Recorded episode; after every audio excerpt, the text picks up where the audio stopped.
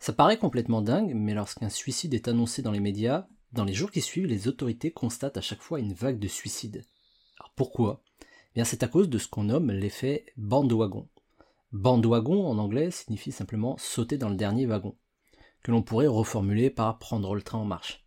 L'effet bandwagon, c'est tout simplement notre tendance à nous comporter comme des moutons et à imiter toutes les personnes qui nous entourent. La pression sociale nous oblige effectivement à suivre l'exemple du groupe. Si une personne s'arrête dans la rue et regarde dans l'air sans raison, les personnes qui l'entourent vont à leur tour regarder en l'air pour savoir ce qu'elles regardent.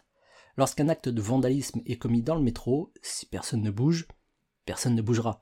Mais si une personne commence à intervenir, d'autres peuvent suivre. Si une personne se suicide, d'autres vont prendre exemple sur elle. On pense toujours être libre de nos choix et décisions, mais sans même nous en rendre compte, on suit le groupe. Et il n'y a rien de mal à suivre le groupe, c'est même ce qui fait notre force et ce qui permet à un individu de s'en sortir socialement. Si nous en sommes là aujourd'hui, c'est aussi parce que le groupe a des avantages non négligeables. Mais comme tout principe, il y a des contreparties et des défauts pas terribles, des bugs livrés avec le logiciel. Imiter les autres sans réfléchir, c'est un bug de notre logiciel. C'est très souvent utilisé contre nous.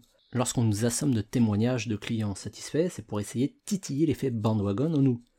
Lorsqu'on a envie de tout plaquer pour nous mettre à créer des vidéos sur TikTok parce que l'algorithme est énorme, c'est l'effet bandwagon qui tourne à plein régime et qui surtout alimente notre FOMO.